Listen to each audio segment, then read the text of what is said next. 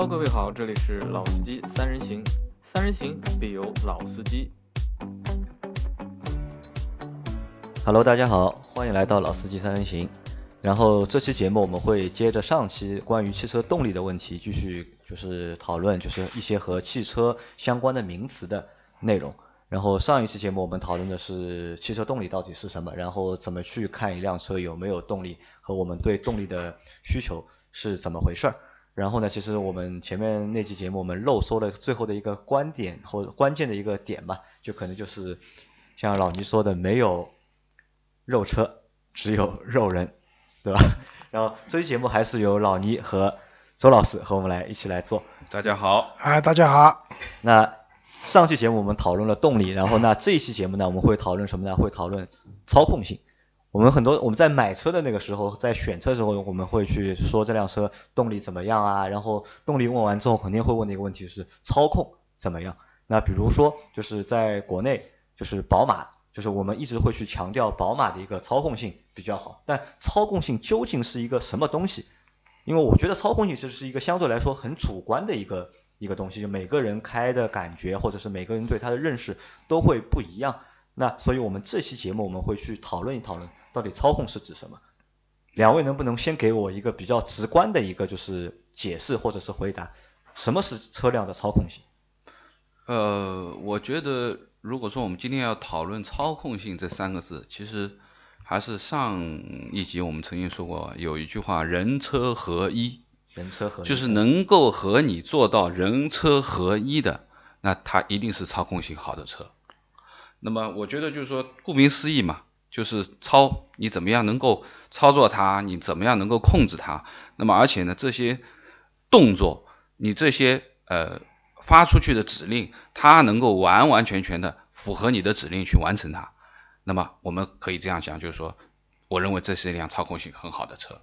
啊，对，其实呢，讲操控性啊，就是说白了，就是当你车子想要转弯变线的时候，你手上的转动方向盘，这辆车能不能按照你脑子里面想的路线去完成这一系列动作？那如果可以的话，那我们认为这辆车的操控性就不错。然后在做这些动作的过程当中，这辆车还能够就是不变，就是呃不变能够能够遵循你的意图，对吧？能够跟你脑子里想的一样，我准备这样转拐拐这个弯，拐大一点还是拐小一点？我可能想快一点还是慢一点，它都能够符合你的要求。那我觉得这就是我们讲的通俗的讲法的这个操控性。那其实呢，今天谈的这个操控性这个这个词儿，其实其如果真的要达到刚才我们所说的人车合一和你能够想得到就能做得到，其实我觉得从我们去分析一下，其实这个里面有几点是和我们所称之为操控性有着直接关系的，有几个部分啊，就说一一共有几个部分？呃，我认为应该有六个部分。哪六个部分是？比如说我们讲的上一集我们讨论的一个话题，就是车辆的动力的好坏。动力的好坏，这是我们讲的车辆操控性的第一个要求。那么第二个就是本本身这辆车的底盘、它的悬挂系统，包括它的配比、它的配重。啊，很多人说啊，呃，像宝马就是说我们说的啊，五十五十，这辆车的配重是不是前五十后五十能够均衡？那么这就是我们讲的整个底盘，包括它的悬挂、它的调教、软硬的程度、它的韧性，这是第二部分。那么第三个呢，就是我们讲的转向系统。啊，周周老师，我们前面讲了，拐弯是不是能够按照你的想法去拐这个弯，它的循迹性是不是好，对不对？不需要说啊太多的在弯当中去修正一些方向，它的指向性各方面的东西。那么第四就是刹车，车子在开，你总要让它停，对，这个是和控制有对呀、对吧？你不能说我开了我就不让它停，或者说我想停下来的时候它停不下来，那就麻烦大了，啊，对不对？对对，那么这个就是我们说的自动的这个性能，刹车的性能好不好？另外一个就是本身这些车，它现在有很多的主动安全的啊，包括我们说的 ESP 也好啊啊，包括牵引力控制啊、ABS 啊等等，就很多的，包括什么牵引力控制啊等等，各种各样的这种说主动安全跟车子有关系的这些安全性能。那么还有一个就是你选的这辆车，它到底是一辆什么车？它是一辆轿车呢，还是一辆 SUV，还是一辆 MPV？它的重心的高度，就是这辆车本身它的高度和它的重心有多高，也可以决定这辆车的操控性好或者不好。那么说的通俗一点的话，就是说，当然现在已经呃很多 SUV 它其实也叫我们称之为运动型 SUV 啊，它的操控也不会比轿车弱很多。那么可以这样讲，就是之前我们也做过很多集 MPV 和七座 SUV 怎么选。其实 MPV 你就不要去太多考虑它的操控性了，本身面包车啊 MPV 这种承载型的这种车啊，那么不要去考虑操控性太多的，它更多的应该考虑到它的乘坐舒适性这方面的啊，那就是在操控性的方面，就是其实有六大因素嘛，就是六个方面来去影响着，就是操控这辆车的操控到底好还是不好。那我们就是现在一个一个来说嘛。OK 第一个是动力。那动力其实我们在前一期节目已经说了嘛，对吧？其实，在目前的情况下面，其实呃各大厂商的发动机做的其实都是不错的，对吧？其实，在很多的情况下面都够我们大家的日常的那些使用的需求都能够满足。那只不过最多就是像我们前面说的，是没有肉车，只有肉人，对吧？只要只要你敢踩，对吧？动力总会有的，对吧？那可能就在动力这方面我们就不详说了。嗯那第二部分是底盘和悬挂。那底盘和悬挂就是这两个词，其实我们也是经常听到的，但对于我来说，其实我并不是非常了解。那两位解释一下，呃，先解释一下，就什么是底盘？呃，我们这样讲吧，就是现在呢，我们说的这个底盘啊，其实车辆其实有承载式和非承载式两两块啊，对对对，那么我们说的承载式的车身，基本上我们说的就是你所有的车辆的轮呃，就是轮下的这这一部分的装置，基本上都是承载在整个这个车体上面的，它也没有说完全说的有大梁分离。那么非承载式的这种，我们说的就是它完全是有一些有大梁的，就是我们说的卡车啊、皮卡这些。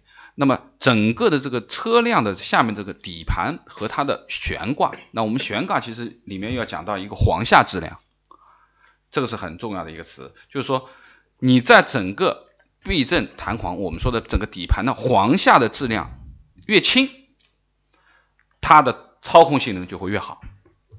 那么这个其实很简单了，就是我们讲的，你有很多的车，你把底盘顶起来后，你会发觉，哦，这个下面是铝合金的，哦啊对有一些呃托臂啊、拉杆啊，它都是铝合金的，包括后悬挂，它整个的结构它都可能是梯形铝合金多多连杆的这种悬挂。那么这种簧下的质量它越轻，那么代表这辆车在弯道或者说一些紧急的一种承载的变现的这种情况下面，它的性能，它承载的宽度更好。那么也就是说，我们说的操控性能更好。那我们可以去看很多豪华车品牌，基本上都是它的后悬挂，包括前悬啊，前悬挂我们讲的就是很多有麦弗逊，包括双叉臂。那么基本上，呃，很多豪华车，比如说我们说，呃，奥迪也好啊，宝马也好啊，奔驰也好，基本上像像啊，奥迪像 Q 五以上吧，或者说我们说是 A 六啊、Q 五啊这种，基本上它的前悬挂基本上都是双叉臂结构的，因为它在原本的麦弗逊结构上面，它多了一根拉杆，多了一根支撑臂，也就意味着它的转弯的时候，它有多一根杆子拉着它，它肯定它的弯道性能上面要要比普通的麦弗逊要来得好。我先打断一下，就是底盘的概念，我相对来说容易理解嘛。嗯那但悬挂就是到底什么是悬挂？就是其实我不一直不是太理解，就是悬挂到底是什么东西？啊，我前面在解释的就是前轮、后轮，我们把它称为前悬挂和后悬挂。嗯那么前悬挂一般普通的车一般都选择麦弗逊式的，就是一根拉杆，一个弹簧，结束了。那么双叉臂它就会多一根拉杆，它可以控制住侧面的来的力，让你在弯道上面侧面的力更来的可以支持得住吧。那么后面就说后悬挂，那后悬挂有很多形式啦，有两连杆的，也有我们说的扭力梁的这种非独立的悬挂，包括多连杆啊包括多连杆的，多连杆还有四连杆啊、五连杆啊，对不对？那么因为后面的悬挂就是承载的车啊，那么前面我说了，就是你这个悬挂的重量、你的材质啊，然后你的中间的连杆数，因为每一个连杆它都是要吃力的，对不对？那么你的能够承载得住，包括你的用材料的厚度、分量，这些都和你直接以后行驶在路上的体验有绝对的关系。那如果简单一点说，就是怎么样算好的底盘，或者怎么样算好的悬挂？啊，那我觉得这样，因为刚才老倪讲的呢比较专业啊，就是说很多观众可能也不，那听众可能也不太明白，就是说所谓的扭力梁啊或怎么样。那其实我的观点是这样，就是说底盘和悬挂它本身是个整体，对，它不能完全的分裂开来去看，对吧？那我们平时讲就是说，一般讲我们讲就德系车啊，就是说欧洲的车子它底盘比较有刚性，比较有韧性。那什么意思？就是说它的底盘整体的那种，就是说它的刚性非常强，对吧？当你在转弯，或者说在你经过一些不是特别好的路段的时候，因为它底盘刚性好，它能就是说给你带来的就是说很好的一种支撑的体验。就我们讲转弯的时候，是不是有很强很强的侧倾啊，对吧？那以前我们知道，比如老的美系车那种车开的像船一样的，它的底盘就完全就是说非常软，它的悬挂非常软。然后就是说你在开的时候，你要是真的速度高一点过弯的话，这个车感觉要翻掉了，对吧？那现在的话呢，这样的车子情况会好一点。那另外一个的话，就关于悬挂，刚才老你也讲到，就是说后轮就是说，比如说独立悬挂，对吧？我们讲两连杆、四连杆、五连杆这种，我们讲它独立悬挂，对吧？那现在还有一种叫扭力梁，那很多朋友都称这扭力梁叫板车悬挂，对吧？有点像以前的那种卡车的悬挂，对吧？那像比如说通用，它在扭力梁的基础上加了一个叫瓦特连杆。瓦特连杆。瓦特连杆的话，它其实就是说它平衡两边的力，然后在转弯的时候给你更好的这种支撑。但是呢，我个人认为，其实你在买一辆家庭用车的时候，其实我相信百分之九十九以上的人是体会不出不同的，就是尤其是后悬挂，就是说前前轮的悬挂因为负责转向嘛，你会感觉强一点。后轮的悬挂，所谓的是。扭力梁的悬挂还是说独立悬挂，其实区别并没有那么大，并没有那么大，所以大家在这方面的话，在家用车上面，对，就是说，如果你不是一个非常注重，就是说我每天开车出去要都是那种地板油，然后转弯的时候要跟别人轮胎要什么发出这种叽叽叽的这种侧向摩擦的这种声音的人的话呢，就是说在这一方面其实不用太多的关注。当然了。独立悬挂肯定是比扭力梁好，因为独立悬挂相对来说，它的就是说，它可以可以为你就是说后面带来相对来说更好的后轮的循迹性，对吧？舒适性会舒适性也会好一点，就是说颠簸性啊什么都会好一点。但是像有些车子现在像有些扭力梁其实做的也不错，没有必要太纠结这方面的问题。是，那其实就是我们在悬挂和底盘上面就考虑两个问题，有一个是在转向的过程当中。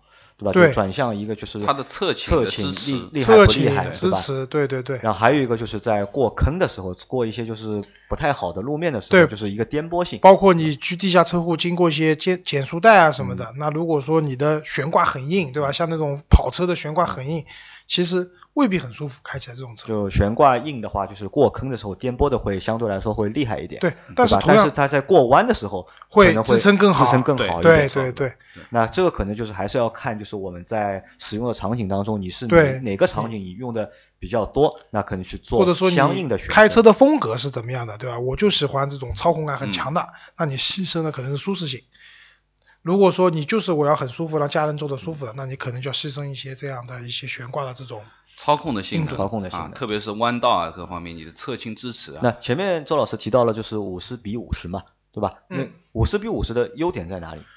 那是这样，就是说所谓的五十比五十呢，就是说一辆车它的前前梁和后梁之间的一个它的配重是一半对一半。那好处在于是说这辆车前后平衡嘛。那当你转弯也好，变线也好，这些时候因为它车平衡，那你会车子的，就是说它这种。转向的性能啊，指向性啊，各方面会更好。啊，那除了那我现在基本上了解啊，就是那除了就是底盘和悬挂之外，那我们现在说第三个，第三个是转向系统，对吧？那转什么样的转向系统属于好的转向系统？啊，是这样，就是说转向系统这个东西呢，就是说其实顾名思义嘛，就是你手上的方向盘，对吧？通过操作方向盘，让你的前轮出现一个转动的角度，然后帮助你车子去完成过弯啊、变线这些动作。那么最早的时候开车，其实那个时候车子啊是没有助力系统的，那就包括像就是说一些赛车，它都是没有助力系统的，它的方向盘非常重，对吧？但是这样的方向盘呢，它缺点是说。开起来很累，尤其是在低速的时候非常累，打方向盘，比如说你要倒车啊、移库啊，就会很累。但好处是它的路感非常强，就精准。对，路上传过来的每一个颠簸也好，嗯或者说小的一些细微的变化，变化也好，它都会通过方向盘回馈给你。对方向盘回馈给你。那么后来我们就发现，就是说有越来越多车子，包括现在车，基本上没有什么车子说我没有助力转向的，就哪怕是现在大卡车都有了。对，助力转向又分为，比如说以前讲那个什么液压的、液压的，对吧？嗯电子电啊子的嗯等等。那这些方式其实通过一定的方式是说，让你在车低速的时候方向盘变轻，方便你去倒车啊，去怎么样。但是像这些东西，它都是说，后来就是说有那种随速随速变化的重量的一个功能，就是说你速度快起来了，它方向盘会变沉。对那什么道理？比如你开高速的时候，如果你方向盘很轻的话，你随便一打方向盘，可能就车子会出了很大的偏离，那这样就危险嘛。所以速度越快，它方向盘越沉；速度越轻，它的方向盘啊速度越低，它的方向盘就越轻，方便你。那现在还有一个就是说方向盘，就是说像我开那辆车，它有可变转向比。嗯那什么意思呢？就是说它这辆车子转向的比例是在不同的速度阶段是可以变化的。打个比方讲，我这辆车在低速，比如说我要倒车的掉头的时候，我这方这个方向盘往左边和往右边各一圈就打死了。嗯，但一般的的是两圈嘛，常规的是一圈半到一有或者一圈加四分之三圈，那这样的话就很方便，你车打的角度少嘛，那你就很轻松你。就不用来回的去操作轮轮。操对对对作起来会方便对对吧？嗯那当你速度上去了以后，它那个转向的比例又会变化，让你这个操控起来更精准，对吧？那这个是一个不那我们可以错的功能。我可以这样理解，就是传动其实就是要方向盘打得准，就是方便你我们去在转方向是要一是方便，二是就是转向性要精准，对吧？那如果是一个方向盘它转起来又方便，然后然后转的又精准，你想转多少就转多少，然后就我们就可以称之为一个好的就是传动系统呃，啊，转向系啊统对。转向系统。讲到转向系统，这里我还要再补充一点啊，其实转向系统还有一个就是你做一个车的操控好坏，我们跟它的驱动形式也有关系。对，一般四驱的还是两驱的？吧对，这四驱和两驱是一方面，另外一方面前驱和后驱也很重要。就大概大家知道，如果我一辆前驱车，我的前轮既要负责驱动车辆，又要负动负责转向，那势必它在整个操作过程中，当速度快了以后，可能会出现一些转向不是很精准啊，比如说那个对转向不足，对对，主要是转前驱的时候主要会出现转向不足的问题，对吧？那么后驱，比如说像宝马啊、奔驰啊，包括像凯迪拉克，他们大部分都是后驱车。那后驱呢，就是说解它解放了前驱的前轮的那个驱动的作用，让它只负责转向。嗯，那这个时候呢，它的转向相对来说会更精准一些。那但是呢，后驱的车子呢，有一点就是说它容易出现转向过度的问题，就要讲推头嘛。对所以就是说，那这个方面就是说，后驱的车可能开起来更有乐趣。更有乐趣。但是呢，相对来说对人的驾驶水平啊或各会有一各方面有一定的要求，对对对。那我在这里问个问题啊，就是方向盘，我们会方向盘在打的时候就会有就有轻有重嘛？那到底是轻的方向盘好还是重的方向盘好？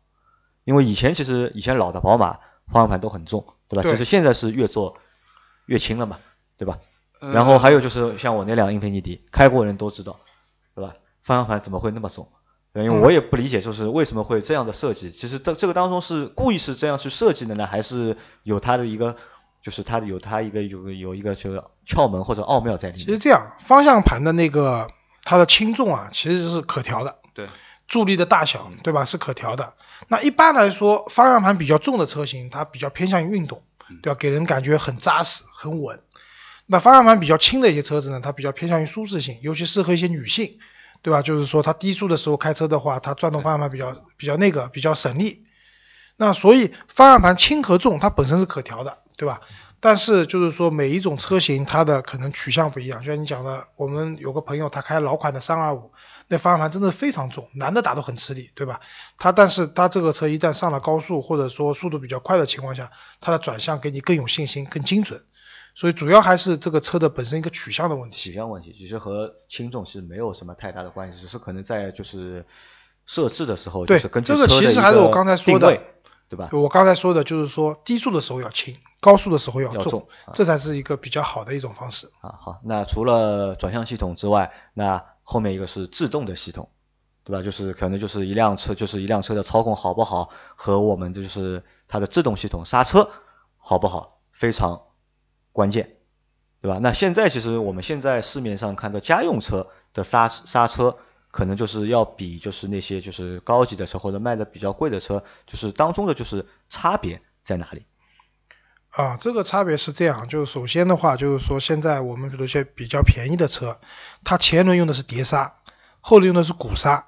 那和大家解释一下，就什么是碟刹，什么？就大家可以观察一下，就是一辆车，如果说它你会看到它的刹车那边有一个刹车的卡钳，里面是一个像碟片一样的东西，那就是碟刹。就是碟刹，嗯。然后如果你看到里面是一个封闭型的，像个鼓一样的东西，它是个鼓刹。那两种刹车它的从刹车原理上来讲不一样。那碟刹的话，就是大家知道，就是说，比如说 ABS 对吧？ABS 必须在碟车上才能起作用，鼓刹是没有办法起作用的。所以像一些以前一些大车，比如说卡车啊、公交车啊，他们用的都是鼓刹，鼓刹相对来说力量比较大，但是容易爆死。呃，容易爆死。对，让家用车的话，就是说，而且相对的成本比较低。那家用车的话，用碟刹比较多，后轮用，因为一般来说前轮负责驱动嘛，大部分家用车，所以它前轮需要更大的制动力，所以。不是说更大制动力，就是说要防止它爆死啊或者怎么样，所以它前轮用碟刹比较多，后轮有些车子可能出于成本的考虑等方面，它用鼓刹。那稍微好点的车子呢，基本上前后轮都用碟刹了，对吧？那碟刹呢，这个碟也有讲究，对吧？这个碟我们讲有的，对吧？对，一个材质，对吧？你是用的是不锈钢的，用用用钢的，还是用什么陶瓷的，对吧？等等，还有一个呢，有打孔刹车碟。对对吧？打孔刹车它相对来说散热性会更好，对吧？这个这个根据材质来看，就是说，如果说我们把这个刹车分几个级别去看它的材质啊，前面因为周老师已经讲了，就是碟刹跟鼓刹的区别嘛。但是碟刹其实我们看的很多超级跑车，你去看它四个轮子都是四轮碟刹。对，那必须的。对吧？然后它的四轮碟刹你去看，全都是打孔通风盘式的碟刹，它是两层的，中间是镂空的，它是要降温的。那么就是我们说的超级跑车，类似于像法拉利之类的啊。那么如果说在这样一个档次，我们到百万级的这样的豪车的话，它可能包括像 AMG 这样车，你会看到它前轮是打孔的通风碟刹，后轮不是打孔的了，但是它也是通风的碟刹。后轮，我们说的这个可能是百万级以上的车，因为这个刹车片在刹车的过程当中会发热，对吧？然后越热，通风性它的就会衰竭，而且它的刹车盘的大小也会有直接的讲究。那当然。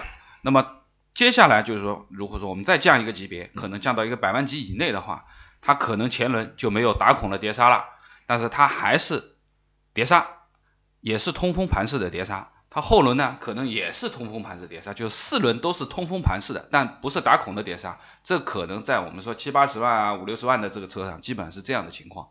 那么，其实我们最常见的就是说，基本上五十万以下的这种车，我们说常用的家用车的话，基本都是前轮通风盘式的碟刹，后轮实心盘式的碟刹。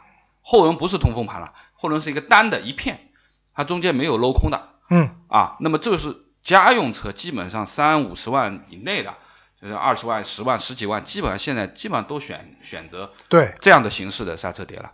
那么刹车碟的尺寸大小和它的不同的形式，取决了你这个刹车力的力度有多大。你可以刹车的距离的短和长，也是根据这个。碟来就是刹车距离越短，其实它的就是自动的性能对它的制动性能好，它的盘盘可能越大，它可能它的通风性能啊、卡钳的力啊都会更大，对不对？所以说制动性能啊，总结来讲就是说它其实是操控性的一个很重要的一个环节，对吧？你车子要停得下来才去谈别的事情。所以这里也提醒啊，就是有些朋友可能买了车要改装啊，如果你要改装的话，先改你的刹车，再改你的动力，这样才是一个比较安全。开得快也要停得下来，对吧？对对对。光你开得快，如果刹不住的话，控制不住的话，其实反而就是有安全隐患。对。呃，关于改车这一块，特别是刹车的改动啊，其实因为整个的这一套东西，你不要忘了，这个刹车是在悬挂上面的。那么有可能你改的不是单单一个刹车盘的一个问题，有可能你还要把悬挂改掉，因为你的刹车盘力度太大的话，你的整个悬挂这个杆子撑不住，也会出问题。对。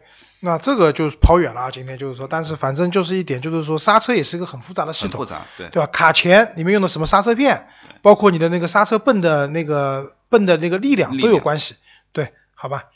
好，那么刹车系统我们也说完了，那么剩下来就是讲的就是主动系统了，主动主动安全的系统啊，你本身车辆现在有太多的啊，有很多什么 TSD 啊、ABS 啊、对 ES、ESP 啊等等各种各样的我们说的这种名词儿，可能呃我们的这个这个这个名词儿最多的安全系统最多的应该是那个我们讲的那个那个沃尔沃的那个牌子啊，啊，那其实 ABS 是最早的一个，就是啊最基也是最基本都最早就是要通通用的一个就是安主动安全的一个系统，对吧？然后呢，ABS 主要的功能就是防抱死，对，对吧？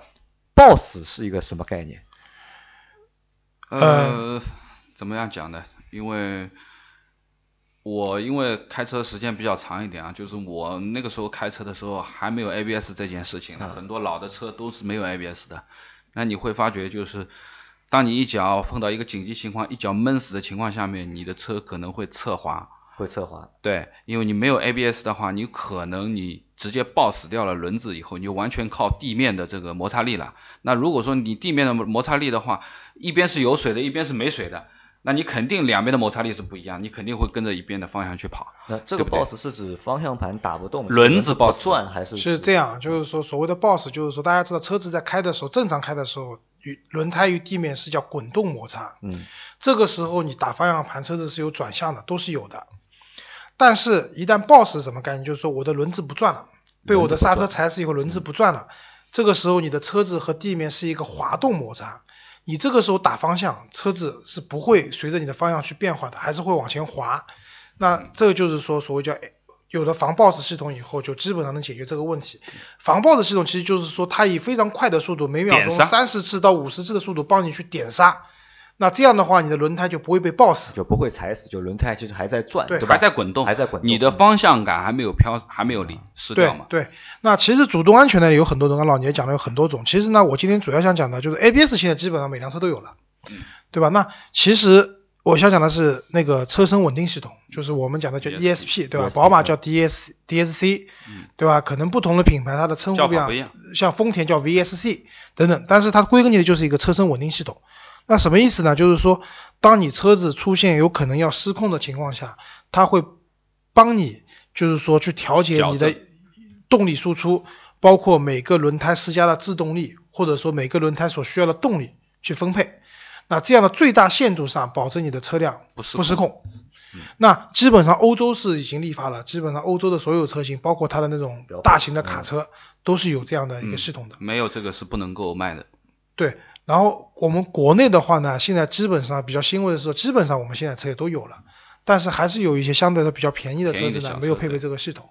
那如果说大家考虑车子操控的话的话，我是强烈建议啊，就是说你买一辆车，最好是能带上这个系统的。就 ESP 就车身稳定系统，对这个东西，就是说不怕万一，呃不怕一万，只怕万一。就是说你能用上一次，可能就是可以救命的，对吧？你用不上当然最好的。所以强烈建议大家就是说要考虑这一点。啊，好，那除嗯了就是主动的安全系统之外，就是还有就是像老倪前面说到的，就是车型，对吧？车型和车辆的重心，对对对，车辆的重心其实就和车型会有一个直接的关系嘛，对吧嗯，？我们这样讲嘛，其实，呃，这个前面已经说了几种车型啊，轿车、SUV 或者 MPV。那当然，这是因为车型的区别。那么，如果说我们换个比方讲，我们不说车型，我们就说轿车。那么轿车其实它也有重心高和重心低的区别，对不对？有的车很扁啊，它本身就很矮，它的重心就很低。那么有的车四四方方的，有的车流线型很好。那我相信流线型更好的车，它本身空气流动这个学的原理的，它的相对来说它的稳定性各方面它会更好啊。你就是你的风阻啊各方面，它其实也跟操控性有一些关系，包括我们说的重心，就是你整个车子的重心的高和低，和你转向啊、弯道啊各方面的性能是有绝对直接的关系的。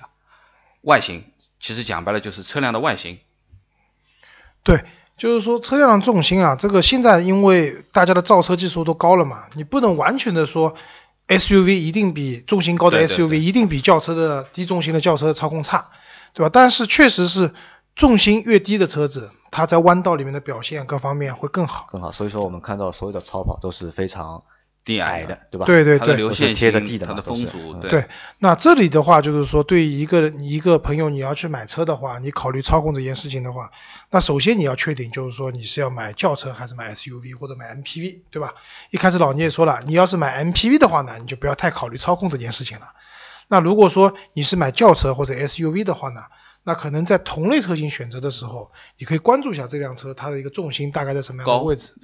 一般来说，同类车型的话，你重心越低，它带给你的操控感受一定是越好的。对，啊，但你可能会牺牲你的空间，或者牺牲你的一个舒适性，也是有可能的。那其实我们这期节目和大家聊了，就是汽车的操控到底是什么，然后操控和哪些方面会有关嘛，对吧？其实前面我们说了，之前是说了六个方面，当中就是周老师补充了，还和就是驱动方式是两驱的还是四驱的，对驱动方式其实也其实也是有关系，可以可以看成和转向是一起的。对，那然后其实我我再补充一点，就是我刚刚在想到的，其实还和一个东西也有关系，和就是我们的这驾驶员的一个就是驾驶的技术，其实也会有比较大的关系，对吧？可能如果真的给你一辆操控很好的车，如果你不会开，或者你驾驶驾驶水平很糟糕的话，可能也也开不出它的好来，对吧？如果相对来说给你一辆很普通的车，或者是操控不怎么好车，如果你是一个经验丰富的驾驶员，可能也能够开出相对好的一个效果来，对，对吧那么我觉得，呃，我们以前面的那句话开了头了，没有肉车，只有肉人。啊其实对于操控也是一样的道理啊，没有肉车，只有肉人，对不对？那么操控这一块的东西，技术当然你必须要去追究的这件事情啊，你没有这么好的技术，你就不要去谈太多的操控，这是对你自己生命的不负责任。啊对，好的，那我们这期节目就先到这里了啊，拜拜。好，拜拜感谢。